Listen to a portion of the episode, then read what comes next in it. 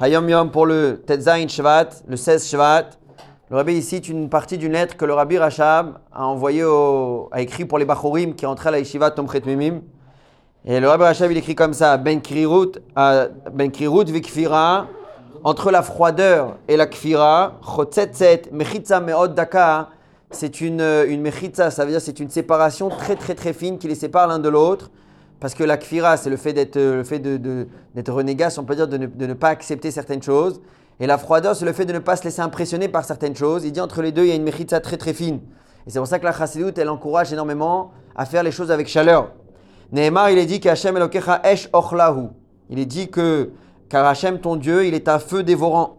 Et le Kuti Esh Boeret, la divinité, c'est quelque chose qui est comme un, c'est comme un feu. L'ilmod ou l'ilpalel, lorsqu'on prie, on utilise tsarich beitlavu talev, ça doit être fait avec tout l'enthousiasme du cœur.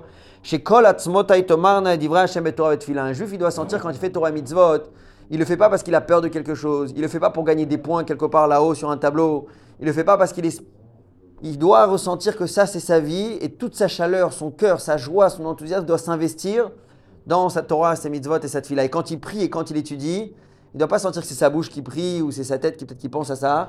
C'est toute sa personne qui investit dans la tefila. Alors, à la Chayomit, concernant la raison pour laquelle on se lave les mains, les Chachamim ont instauré de se laver les mains avant de manger un pain qui est moti. Donc ça veut dire que n'importe quel pain qui est moti, peu importe la quantité qu'on va en manger, même si on en mange très très peu, il va falloir se laver les mains. Pourquoi les Chachamim ont instauré de se laver les mains avant de manger du pain? Alors vous allez voir, c'est très intéressant. Euh, à l'époque du Beth Amikdash, et si Dieu veut, quand Mashiach arrivera, si Dieu veut, très prochainement, les Kohanim, pour manger leur pain qui était fait de trouma, essentiellement, avaient le devoir de manger la trouma quand ils étaient tahor. Et donc les Chachamim avaient instauré qu'ils devaient se laver les mains avant de manger de la trouma.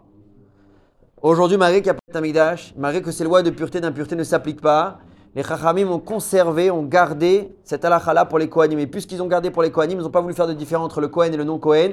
Donc tout le Ham Israël se lave les mains avant de manger du pain pour que lorsque le Beth Amidash, Bezrat Hashem, reviendra, les Kohanim auront leurs bonnes habitudes. Et même nous, c'est bien de manger Bikdusha, donc on aura aussi nos bonnes habitudes. Par contre, une note intéressante et, importante, se laver les mains, il faudra se laver les mains peu importe la quantité de pain qu'on va manger.